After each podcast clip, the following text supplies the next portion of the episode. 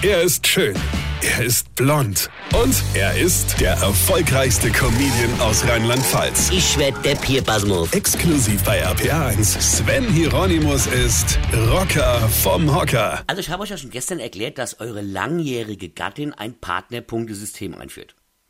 Gut, das wisst ihr nicht, das sagt sie euch auch nicht und sie wird euch niemals den aktuellen Punktestand mitteilen. Aber dafür gibt's ja den Rocker.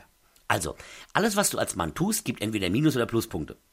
Solltest du es tatsächlich schaffen, irgendwann mal die 100-Punkte-Marke zu knacken, dann wird sie mit dir Sex haben.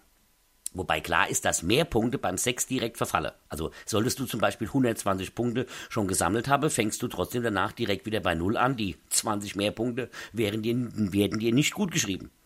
Und 100 Punkte können verdammt viel sein und das kann sich ziehen. Und hier ist das Problem. Die Punkteverteilung bei Frauen ist individuell. Ja, gibt dir eine Frau für eine freiwillig ausgeräumte Spülmaschine 50 Punkte, kann das sein, dass die andere das einfach voraussetzt und du von ihr dafür gar keine Punkte bekommst. Das musst du halt allein rausfinden. Sagen wird sie dir das nicht. Was eigentlich immer Punkte bringt, sind Blume, Koche oder sie zum Essen ausführen. Wie viele Punkte genau hängt von deiner Frau ab und wie sehr du sie schon immer verwöhnt hast. Wenn unsere Vorfahren früher ein Mammut erlegt haben und das ganz stolz mit nach Hause gebracht haben, gab es zum Dank dafür Sex. Wenn du heute ein Mammut mit nach Hause bringen würdest, wird sie sich noch darüber beschweren, dass du die Blume vergessen hast.